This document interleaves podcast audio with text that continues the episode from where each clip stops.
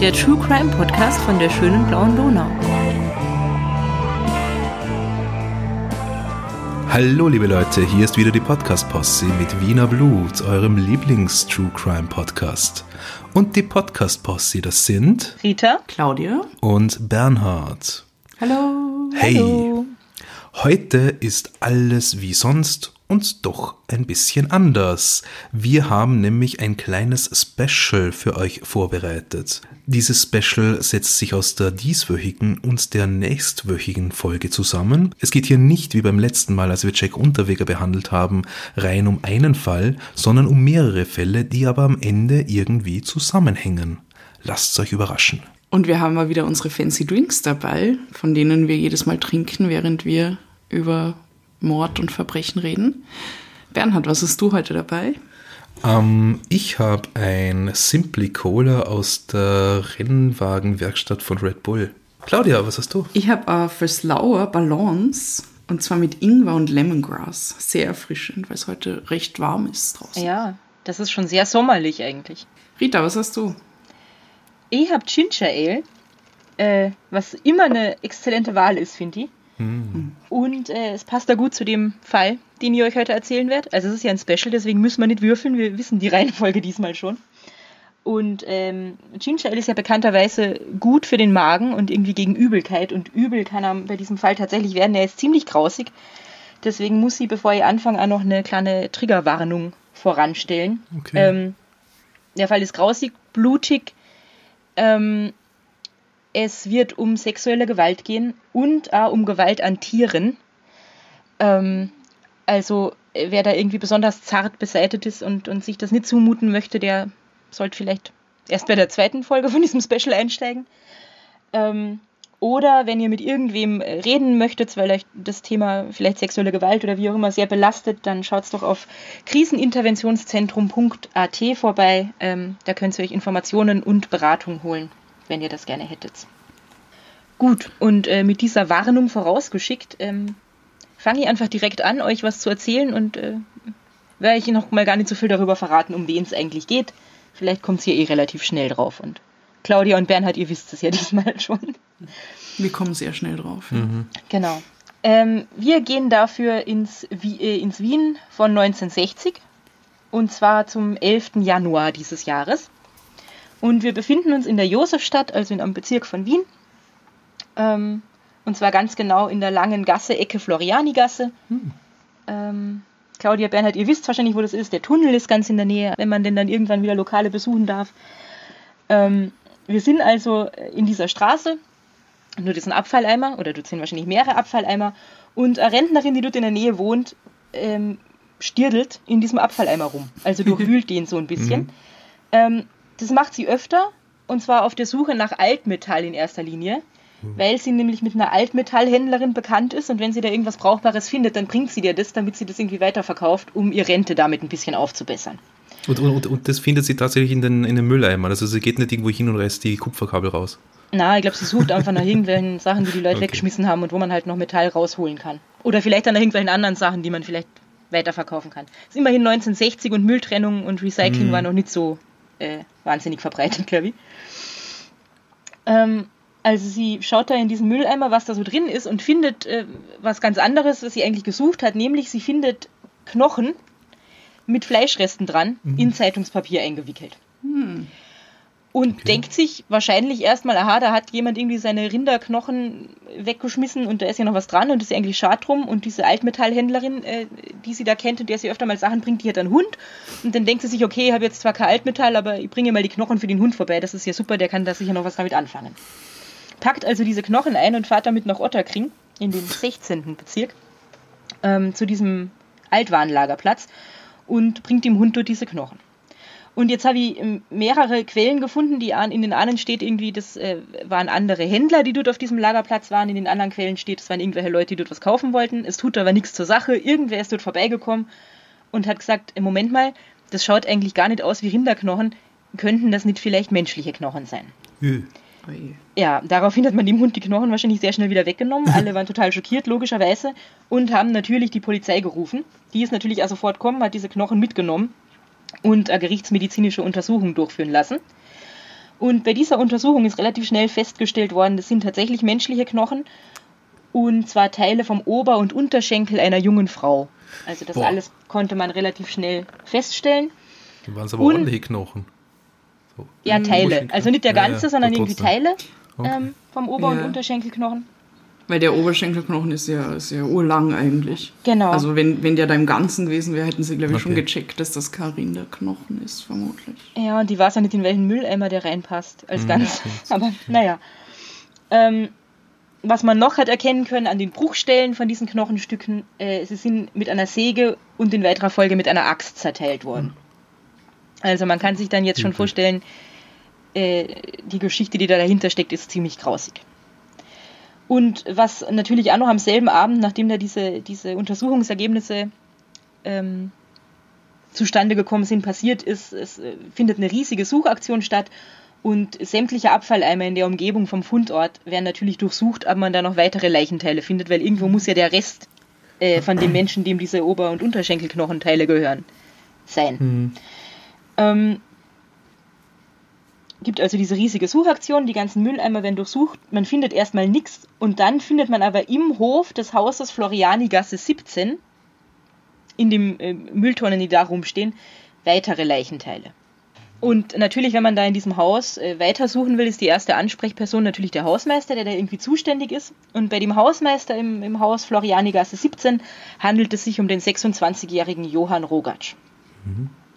Und der ist nicht nur der Hausmeister und deswegen erste Ansprechperson, der wird auch sehr schnell zum ersten Verdächtigen, weil die Polizei möchte dann da eigentlich ja in den Keller reinschauen und da kriegt man so das Gefühl recht schnell, der will da eigentlich nicht, dass sie reingehen und führt sie da relativ schnell dran vorbei. Und außerdem wohnt der Johann Rogatsch dort nicht allein, sondern er wohnt dort zusammen mit einer gewissen Paula. Und da habe ich äh, interessanterweise unterschiedliche Quellen gefunden. Die einen sagen, das war seine Lebensgefährtin.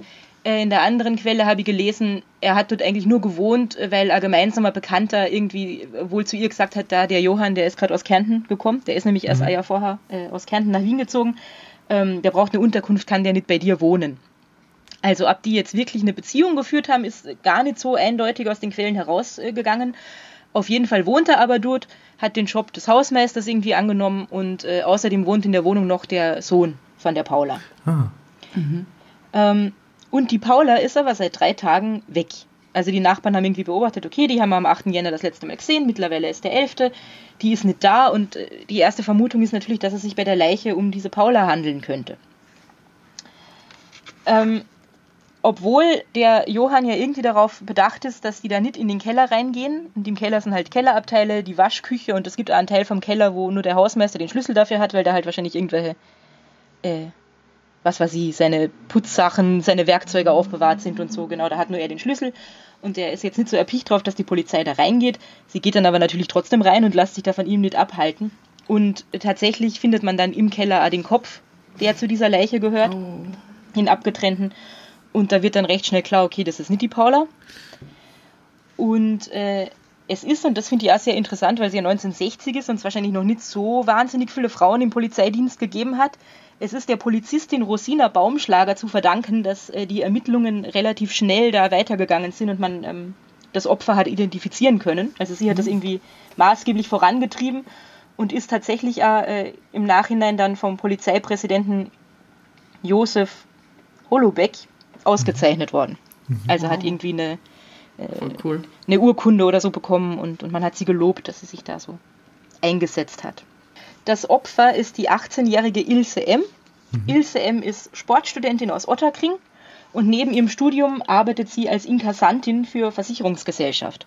Ich habe das irgendwie auch nicht gewusst, dass tatsächlich damals Versicherungsgesellschaften noch Leute persönlich rumgeschickt haben, um die Prämien für die Versicherung einzukassieren.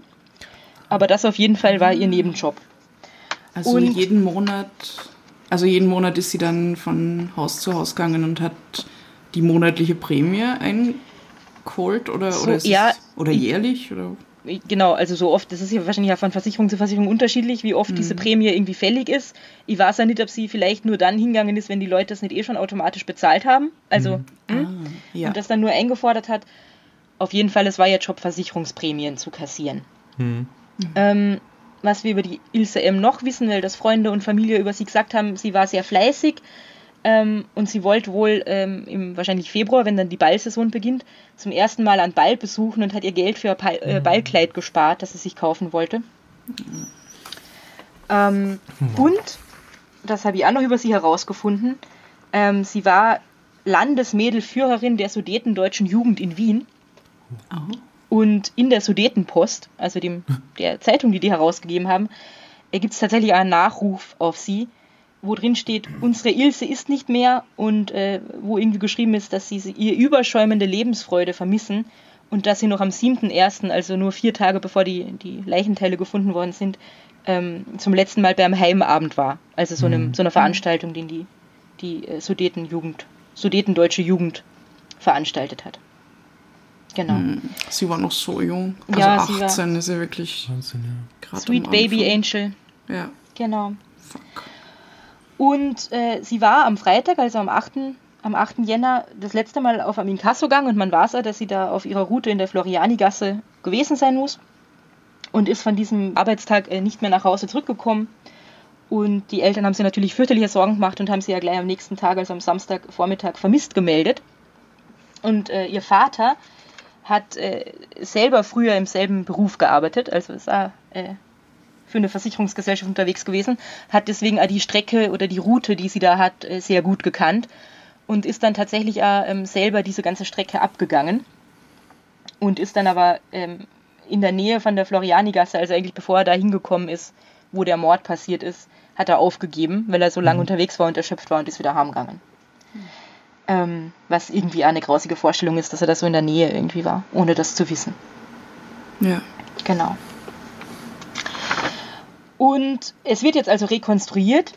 Der Johann Rogatschis, obwohl es nicht seine Lebensgefährtin ist äh, oder seine Mitbewohnerin, was auch immer sie jetzt genau war, die da äh, gestorben ist, immer noch der Hauptverdächtige. Es ist nämlich so, dass man da relativ schnell äh, feststellt, okay, der hat die Ilse M gekannt, weil in der Florianigasse oder zumindest in diesem Haus in der Florianigasse ist die Paula, mit der er zusammen gewohnt hat, die einzige Person, die überhaupt eine Versicherung bei dieser Versicherungsgesellschaft abgeschlossen hat.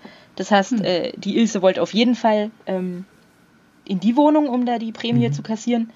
Und sie war ja schon vorher öfter da, also die haben sich zumindest vom Sehen gekannt, wenn sie da war, um diese Prämie abzuholen.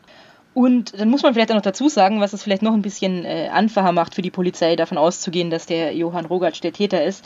Der ist schon vorbestraft, der ist schon amtsbekannt. Ähm, der ist zwar erst 26, er hat aber schon so einiges auf dem Kerbholz, nämlich äh, Einbruch, schwere Körperverletzung und Vergewaltigung. Und äh, er ist 1954, also äh, sechs Jahre vorher, und da war er erst 20, ähm, hat eine Landarbeiterin vergewaltigt und hat sie mit einem Messer bedroht und ihr äh, gedroht, er bringt sie um, wenn sie zur Polizei geht. Sie ist dann zum Glück äh, trotzdem zur Polizei gegangen und er ist zu einer vierjährigen Haftstrafe verurteilt worden. Ähm, er ist dann nach drei Jahren frühzeitig aus der Haft entlassen worden, aber schon ein Jahr später ist er dann wegen Diebstahl wieder verhaftet worden und wiederum ein Jahr später, also äh, 1959, ist er dann von Kärnten nach Wien gezogen. Und natürlich wird er jetzt in weiterer Folge verhört. Und noch in der Nacht des ersten Verhörs gesteht er sofort. Ähm, allerdings gibt er ganz unterschiedliche Abläufe von der Tat an und es ist sehr schwer, überhaupt irgendwelche Informationen aus ihm rauszukriegen, weil er gibt nur das zu, was man im Zweifelsfall nachweisen kann. Und äh, jetzt hat man zwar in seiner Wohnung Blutspritzer gefunden, man hat in diesem Keller äh, nicht nur die, den, den Kopf gefunden, sondern auch da Blut, Fleischreste, äh, teilweise verbrannte Fleischreste, weil er offensichtlich oder versenkte, weil er offensichtlich versucht hat, die zu verbrennen, um sie verschwinden zu lassen. Ich habe an Ah. einer Stelle gelesen, aber das auch nur an einer, deswegen bin ich mir da nicht so sicher, dass es auch gekochte Fleischstücke gegeben haben soll, wo man irgendwie vermutet, er hat vielleicht sogar was davon gegessen. Ähm, Ja. aber da, Gott. wie gesagt, weiß ich nicht so genau. Also habe ich nicht, hab ich nicht in mehr, an mehreren Stellen gelesen, sondern nur in einem Artikel in der Arbeiterzeitung. Jetzt ist die Arbeiterzeitung zwar eigentlich ja eine recht zuverlässige Informationsquelle, aber trotzdem ist das sonst nirgends vorgekommen. Also vielleicht war es so gar nicht. Ähm, obwohl auf jeden Fall das alles gegen ihn spricht und obwohl äh, diese ganzen Spuren in dem Teil vom Keller sind, wo überhaupt nur er gewesen sein kann, gibt er zwar zu, dass er sie umgebracht hat, aber er sagt dann zum Beispiel, es war ein Unfall. Ähm, es ist nämlich so, seine Lebensgefährtin, die Paula, die ist gerade bei ihrer Großmutter in Langenlois in Niederösterreich, das stimmt auch, die ist mit ihrem Sohn dahin gefahren. Und äh, er hat sie also am, am, Freitag, am 8. Jänner, noch äh, zusammen zur Bahn gebracht und ist dann wieder heimgegangen. Und dann hat es an der Tür geklingelt und dann war da diese Ilse M. und die wollte das Geld abholen. Und weil die Paula halt auch schon wieder nicht da war, hat die wohl angeblich irgendwas gesagt von wegen, ihr seid auch nie daheim, wenn ich komme. So, so ein bisschen so als, ne, hätte sie da immer wieder Schwierigkeiten, das Geld äh, zu bekommen. Da hat er sich beleidigt gefühlt, hat sie aus Wut geschlagen und dabei wäre sie versehentlich gestorben. Also er wollte sie gar nicht mhm. umbringen. Ähm, er sagt dann weiter, er hat eigentlich, nachdem dieser Unfall sozusagen passiert ist, das der Polizei melden wollen und ist zur nächsten Telefonzelle gegangen, weil man hat ja damals auch noch nicht in jeder Wohnung einen eigenen Telefonanschluss gehabt. Und da äh, hat anscheinend ein Vagabund, wie er das nennt, das mitgehört und hat ihm angeboten, für 1000 Schilling lasst er die Leiche verschwinden. Und er hat dann diesem Vagabunden in seiner Verzweiflung 1000 Schilling gegeben. Und er weiß eigentlich gar nichts drüber, was dann weiter mit der Leiche passiert ist. Und wiederum in einer anderen Version sagt er, er war stark alkoholisiert, hat die Ilse gefesselt und misshandelt und sie ist dann dabei an Herzversagen gestorben. Also das sind so die, die ganzen mhm. Möglichkeiten, die er da irgendwie aufzählt. Aus gerichtsmedizinischer Sicht äh, sind die alle widerlegbar natürlich. Die ist nicht durch einen Schlag gestorben und die ist ja nicht an Herzversagen gestorben. Die ist schlicht und einfach verblutet. Mhm. Ähm, also das ist alles Quatsch, was er da erzählt. Er kommt dann noch mit einer weiteren, mit einer weiteren Version daher und beschuldigt an Bekannten der Mittäterschaft.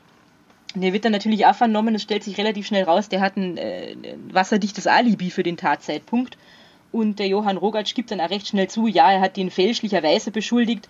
Er wollte ihm nämlich ans Auswischen aus Eifersucht. Ähm, und auch da gibt es wieder zwei verschiedene Varianten, warum er eifersüchtig war. Entweder ist dieser Bekannte der Ex-Freund von der Paula, mit der er jetzt zusammen wohnt und er ist deswegen eifersüchtig, oder dieser Bekannte ist der Freund von einer Ex-Freundin vom Johann. Mhm. Auf jeden Fall hat der mal mit irgendwem was gehabt oder hat was mit irgendwem, mit dem der Johann einmal was gehabt hat, deswegen ist er eifersüchtig und will ihm ans Auswischen, beschuldigt ihn deswegen der, der Mittäterschaft an diesem Mord. Wahnsinn. Stellt sich eh dann schnell heraus, dass das nicht so ist. Und schlussendlich wird der Johann Rogatsch dann angeklagt und zwar wegen meuchlerischen Raubmordes, weil er hat natürlich auch das, äh, das ganze Geld eingesteckt, das die Ilse von ihren vorherigen ähm, Hausbesuchen dabei gehabt hat. Ähm, wegen Leichenschändung und wegen Verleumdung, weil er eben diesen Typen da beschuldigt hat, der gar nichts damit zu tun hat. Ja, es ist interessant, dass er so viele verschiedene Versionen auftischt und nur das zugibt, was sie beweisen können. Also er spricht irgendwie da, dafür, dass er doch recht intelligent gewesen sein muss, oder? Er hat sich gedacht, ja. ja. recht fantasievoll auf jeden Fall. Ja. Also das mit dem, mit dem Vagabund, das ist, ja, ja, das ist einfach. Auf jeden Fall. Äh, er wird angeklagt und circa anderthalb Jahre später, also am 22. Juni 1961, äh, beginnt dann der Prozess am Wiener Oberlandesgericht. Und da plädiert der Johann Rogatsch dann auf nicht schuldig. Hm.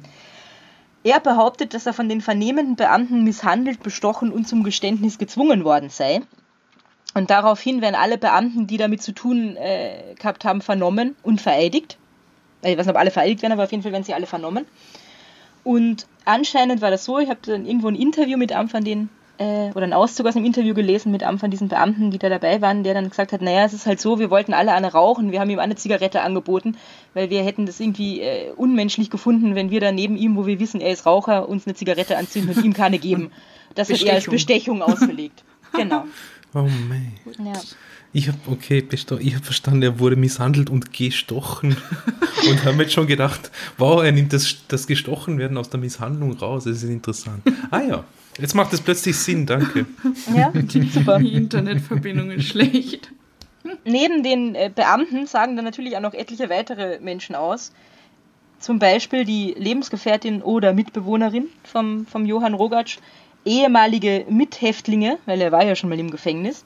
Und es werden natürlich auch die Nachbarn äh, befragt. Und äh, es hat äh, von den Nachbarn anscheinend niemand was bemerkt. Das sagte aber eine Nachbarin, an dem Wochenende ist er ja eigentlich ganz normal vorgekommen, wenn nicht sogar besonders freundlich. Es war ja Jänner, also Anfang Jänner, und sie wollte den Christbaum entsorgen. Und äh, da war er ganz nett zu ihr und hat ihr den abgenommen und gesagt, er bringt den für sie in den Keller, sie muss den jetzt mhm. selber runterschleppen. Oh, da frage ich mich, warum wohl? Wollte er nicht, ja. dass sie in den Keller geht? Der Johann Rogatsch hat anscheinend während der ganzen Zeugenaussagen äh, war ganz fürchterlich zynisch drauf, hat gelächelt er hat gesagt, ich werde auf keine Ihrer Fragen antworten, Sie sind voreingenommen gegen mich. Bei Gericht ist das immer so, das ist eben die österreichische Exekutive. Und er hat tatsächlich äh, während dem Prozess dreimal ist er des Saales verwiesen worden, weil mehrere Zeugen sich geweigert haben, in seiner Anwesenheit auszusagen, weil sie es einfach nicht ertragen haben, dass er sein grinsendes Gesicht irgendwie anzuschauen. Wow. Unter anderem eben diese Paula und die Eltern vom, vom Opfer, von der Ilse. Die Oh wollten Gott. auch nicht aussagen, wenn er da. Das heißt, er hat den Eltern ins, ins Gesicht gelacht. Genau, so kann man es so kann man's sagen.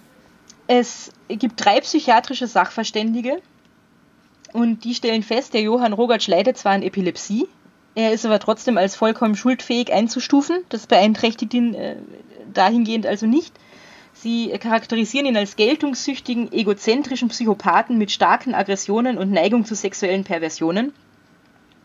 Und sie sagen, es ist äh, geradezu ein Glück, dass er gleich bei seinem ersten Mord entdeckt worden ist, weil äh, das sicher so weitergegangen wäre und der nicht aufgehört hätte. Ähm, die Gerichtsmediziner sagen dann auch nochmal aus. Und äh, es lässt sich eben daraus aus der Untersuchung rekonstruieren, die äh, Ilse ist gewürgt worden, sie ist sexuell missbraucht worden, ähm, sie ist, habe ich eh schon gesagt, gestorben, weil sie verblutet ist. Und sie ist im Anschluss zerstückelt worden. Außerdem hat sie einen Schlag auf den Kopf mit einem spitzen Gegenstand bekommen und die, äh, die Leiche oder die Teile von der Leiche, die man noch gefunden hat, ähm, haben mehrere Messerstiche aufgewiesen.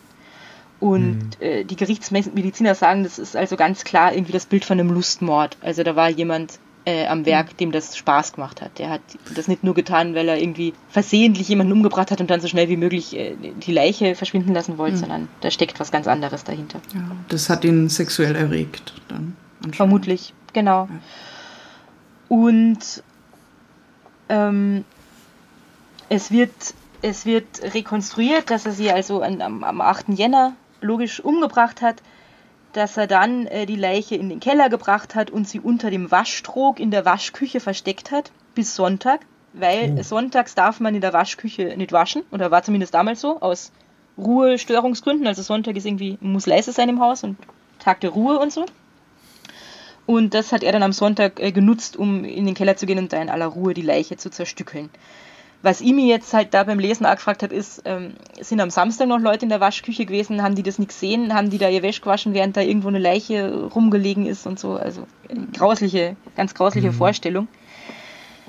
Er selber äh, reagiert darauf, indem er sich als äh, total pflichtbewusst beschreibt ähm, und sagt, naja, also ich habe eh um 21 Uhr pünktlich mit der Zerstückelung von der Leiche erstmal aufgehört und bin das Haus, äh, das Licht im Haus ausschalten gegangen, as you do um neun, weil da ist halt irgendwie Schluss mit Licht und bin dann erst wieder weiter an die Arbeit gegangen. Also er hat anscheinend überhaupt kein Schuldbewusstsein so richtig und sagt, er hat seinen Hausmeisterjob eh super gemacht und was wollen sie eigentlich von ihm?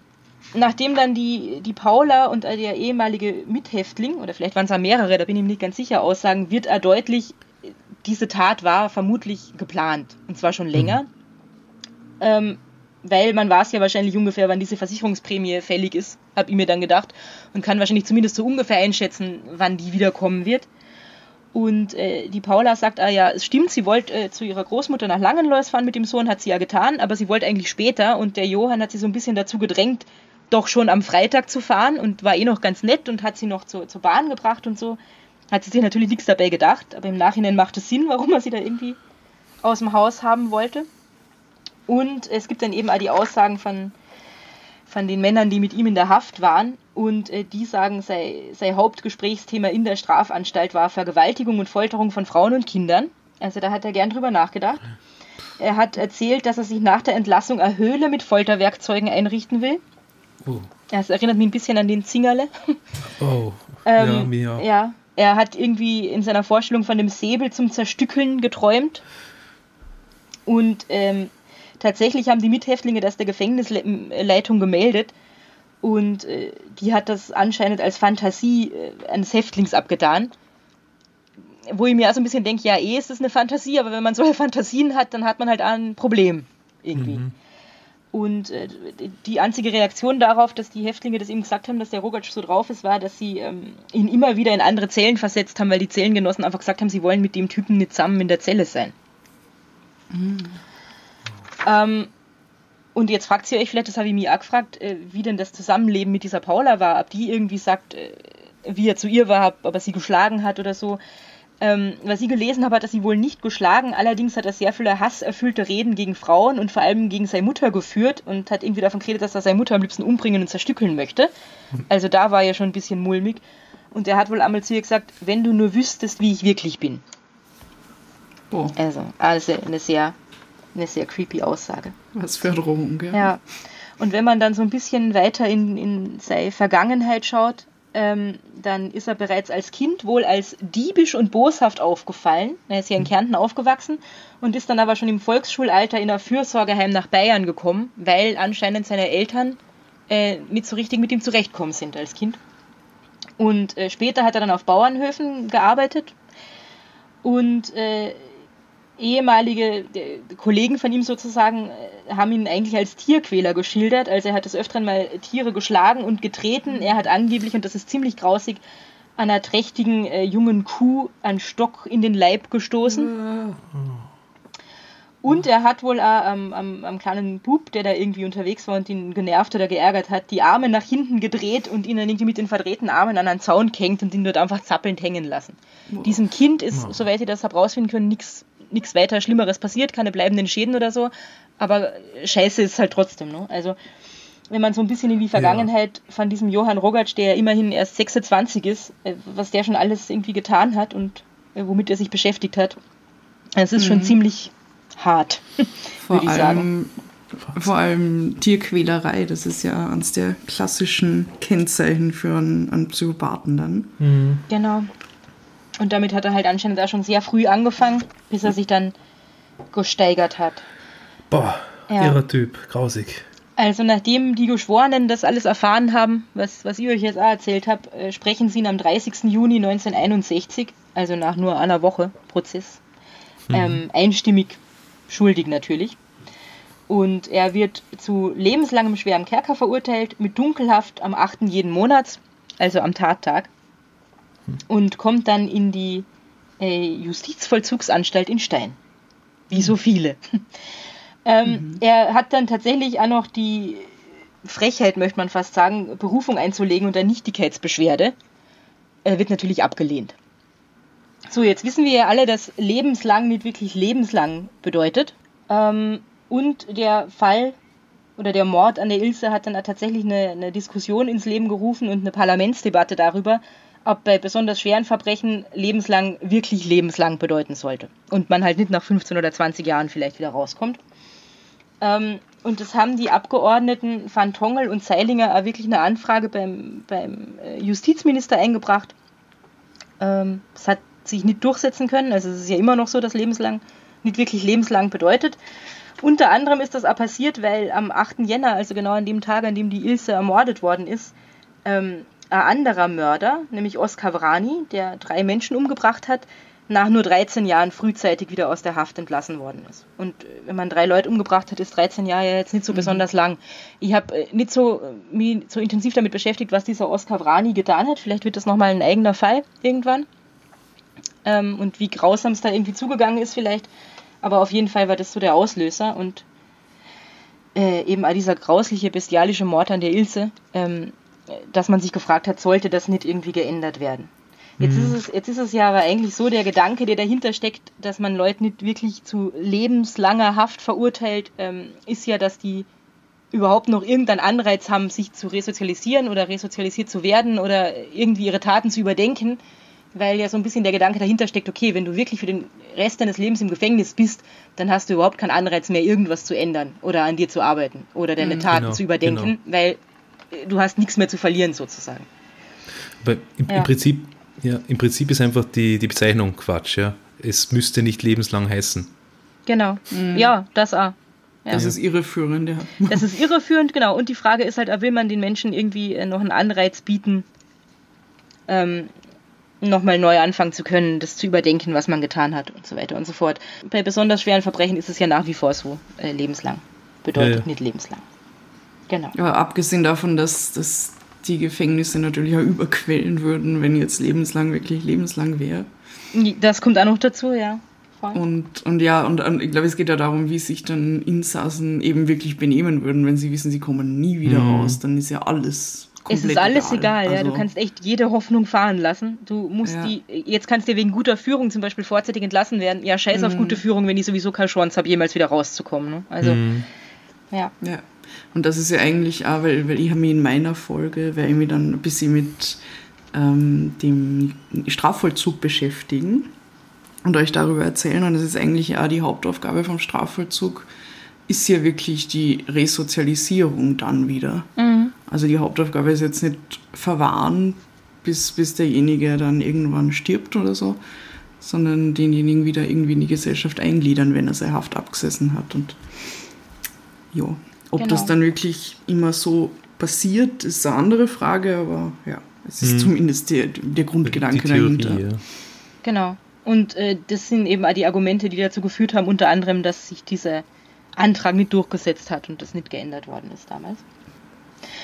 Und auf jeden Fall, der Johann Rogatsch geht also nach Stein. Und jetzt könnte diese Geschichte zu Ende sein. Mhm. Ähm, und ein abgeschlossener Fall und wir müssten da kein Special draus machen. Aber im dritten Teil, hat die Claudia eh schon gesagt, wo es dann ein bisschen um Strafvollzug und so weiter gehen wird, da wird uns der Johann Rogatsch wieder begegnen. Im zweiten Teil geht es nochmal um was ganz anderes, was auf den ersten Blick nichts damit zu tun hat, aber klappt zu uns. Am Ende macht das alles Sinn. Yep. Hört einfach weiter zu, ihr werdet es dann merken. Ja, Cool. Danke, Rita. danke. Es war grauenvoll. Ja, es ist echt richtig Aber spannend. grauenvoll. Ja, ist ein ganz, ganz grauslicher Fall. Ich, es ist, glaube ich, tatsächlich auch das, das grauslichste, blutrünstigste, irgendwie, was ich bis jetzt recherchiert habe für diesen Podcast. Mhm.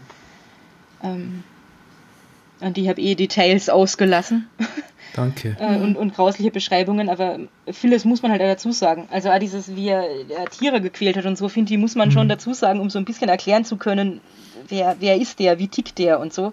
Ja. Weil äh, sonst hat man ganz lang beim Lesen das Gefühl, oder mir ist es zumindest so gegangen, der hat eigentlich gar kein richtiges Motiv. Weil so viel Geld hat sie ja nicht dabei gehabt und irgendwie, warum macht er das und warum macht er das so grauenhaft? Ähm, und wenn man dann aber weiß, dass der vorher schon so seltsam gestrickt war, sage ich jetzt mal ganz salopp, dann ähm, kann man das ein bisschen besser einordnen. Deswegen habe ich ja nicht alles auslassen können, aber vieles habe ich euch erspart, was ich dann doch gelesen habe. In meinen Quellen, zu denen kann ich ja vielleicht noch kurz was sagen, ähm, wie immer Wikipedia als schöner Ausgangspunkt. ähm, die Sudetenpost, da ist tatsächlich diesmal ein bisschen leichter gewesen, wenigstens ein bisschen was über das Opfer zu finden, weil da einiges über die Ilse drin gestanden ist. Dann gibt es ein Buch von Helga Schimmer, Mord in Wien, wahre Kriminalfälle, erschienen im Heimon Verlag. Und die gute alte Arbeiterzeitung hat äh, recht ausführlich über den Fall und den Prozess Bericht erstattet. Und dank des umfassenden Online-Archivs habe ich mir das alles durchlesen können. Ich habe mich auch ein bisschen über den Johann Rogatsch eingelesen, weil es halt, weil er, wie gesagt, dann später im dritten Teil von diesem Special ja wieder auftaucht. Und es ist lustig, dass äh, in dem Fall gibt es zum Beispiel keine Wikipedia-Seite über ihn, Sondern über das Opfer. Ist, sondern Ja. über das Opfer. Ja. Es ist mir Stimmt. irgendwie aufgefallen, weil sonst ist es immer Wikipedia über Jack Unterweger oder Tibor Foko, whatever. Also die Täter im Fokus und da ist das Opfer im Fokus. Inhaltlich dann gar nicht mehr so, aber zumindest Ja. beim Titel des Wikipedia-Artikels äh, schon mal. Ja, das stimmt. Das ist interessant. Übrigens, weil du gerade den Wikipedia-Artikel nochmal ansprichst, ähm, da steht drin, also wir haben, kennen das ja schon mit den Superlativen, äh, aufsehenerregendster Mord, Justizskandal, bla bla bla der Zweiten Republik und so. Äh, das wird ja irgendwie als eines der grausamsten und blutrünstigsten Verbrechen Österreichs gehandelt. Wahrscheinlich aber auch zu Recht. Weil, ja. Was mir jetzt total hängen geblieben ist aus, aus deiner Erzählung, ist, dass dieser, der Sachverständige, glaube ich, der gesagt hat, dass, dass er auf jeden Fall weiter gemordet hätte, wenn man ihn nicht jetzt beim ersten Mord gleich erwischt hätte. Ja, Das ist wirklich krass. Genau, das klingt Anna. das so, ja. Ja, einer von den Psychologen, es waren ja drei, äh, die da das Gutachten irgendwie ähm, erstellt haben, hat gesagt, ja, es ist tatsächlich ein Glück, dass er bei seinem ersten Mord gefasst wurde, weil das wäre weitergegangen. Auch Aus der Geschichte mit eh schon Vergewaltigung und Tierquälerei und dem ganzen Zeug. Ja, ja, ja, das, das Genau. ergibt sich da alles. Irgendwie sich Schritt für Schritt weiter steigern von einer Vergewaltigung dann zum Mord und Ja. Und es scheint ihm ja so ein bisschen selber bewusst gewesen zu sein. Ähm, also auf der einen Seite denkt man wieder, okay, du hast überhaupt keinen Bezug zur Realität, wenn er sagt, er als pflichtbewusster Hausbesorger ist eh das Licht abschalten gegangen zwischendurch und hat extra aufgehört, da zu sägen und zu hacken. Ähm, auf der anderen Seite hat er ja angeblich zu seiner, zu seiner Mitbewohnerin oder Lebensgefährtin, wie auch immer, ähm, gesagt, wenn du nur wüsstest, wie ich wirklich bin. Mhm. Also, hm, sie wird auf jeden Fall auch froh gewesen sein, nehme ich an, dass sie nach Langenlois gefahren ist und äh, dass sie dann nichts mehr mit ihm zu tun gehabt hat im Nachhinein. Ja. Oh ja. Also ich fände es jetzt tatsächlich äh, doch noch spannend zu wissen, ob sie wirklich seine Lebensgefährtin war oder ob sie nur zusammen gewohnt haben. Weil das macht ja wahrscheinlich schon nochmal einen Unterschied, ob das äh, der, der nahestehendste Mensch sozusagen, abgesehen von dem Sohn ist, äh, der sowas anstellt oder halt nur jemand, der bei dir wohnt. Aber wie gesagt, das habe ich nicht, nicht eindeutig herausfinden können, leider. Heftig, auf jeden Fall. Wie soll man denn mit so einem grauslichen Fall jetzt die Hollywood-Skala machen? Das ist ja schwierig. Ja, es ist schwierig, aber es gibt schon, äh, gibt ja schon auch sehr grausliche Fälle. Also denkt mal an, oder Filme, so wollte ich eigentlich sagen. ähm, grausliche Fälle gibt es auch. Denkt mal an das Schweigen der Lämmer zum Beispiel. Ähm, Grausliche Morde, Kannibalismus und so weiter und so fort. Also das ist jetzt kein unverfilmbarer Stoff. Kann man bestimmt was Tolles draus machen, möchte ich mir aber eigentlich nicht anschauen. Also vor allem nicht, nachdem ich mich jetzt eh schon sehr lang äh, mit dem beschäftigen haben müssen, was da alles passiert ist. Ich, ich, ich würde sagen, ist, ist für mich am ehesten äh, ein Dokumentationsstoff, ja, wo man den Fall wirklich aufarbeitet und sagt, das ist passiert und das sind die Fakten und so weiter. Aber als Spielfilm, buh, nee. Es ist zu sensationslüstern. Irgendwie. Ja. Also Ja. ich, ich kann mir jetzt auch nicht vorstellen, eine, eine Charakterstudie von dem Typ oder so. Ja, wenn dann im ehesten aus der, aus der Opferrolle, aber irgendwie ist das, ja. Also mir wird's gefallen, weil, weil du ja erwähnt hast, dass diese Polizistin, die Rosina, ich habe mir neuen Vornamen gemerkt, Rosina, ähm, da praktisch so toll gehandelt hat und dann noch ausgezeichnet worden ist und sowas. Also wenn man das schon verfilmt, dann fände ich die Perspektive interessant. So eine Ja. Frau im Polizeidienst zu der Zeit, die einen, einen total bestialischen Mord irgendwie gut aufklären kann und, und all diese Hintergründe da. Das, das wäre nice. Rosina Baumschlager.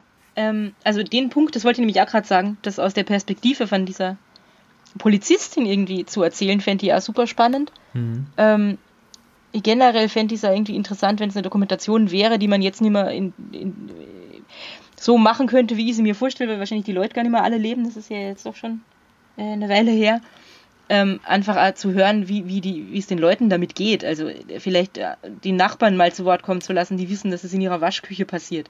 Oder diese Rentnerin, die da diese Knochen gefunden hat zum Beispiel. Ja, und dann später drauf kommt, äh, wie das alles zusammenhängt.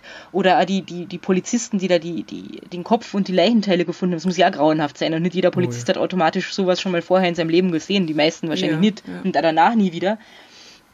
Also äh, irgendwie zu hören, was das mit den Menschen irgendwie macht, die damit was zu tun gehabt haben und so. Das fände ich auch spannend. Und ich meine, ihr da draußen, die ihr das jetzt hört, kennt ja auch noch nicht den weiteren Teil der Geschichte. Also das, das gibt dem Ganzen dann wieder andere Wendung, finde ich. Ohne das- jetzt irgendwas zu spoilern. Das stimmt. Ja, dann müsst ihr dranbleiben bis zum letzten Teil. Genau. Na cool. Den nächsten Teil gibt's wie gewohnt in einer Woche. Oder falls ihr später auf diesen Podcast gestoßen seid, könnt ihr jetzt sofort weiterklicken. Das werdet ihr dann ja sehen, ob schon Fall, was ja. da ist oder nicht. In der Zwischenzeit, wenn ihr jetzt also auf die nächste Folge warten müsst, eine Woche lang, äh, könnt ihr ja auf unseren diversen Social-Media-Kanälen vorbeischauen äh, und gucken, was es da so alles gibt oder uns schreiben. Zum Beispiel auf Instagram, at podcastpossevienna oder auf Facebook und Twitter, at thepodcastposse.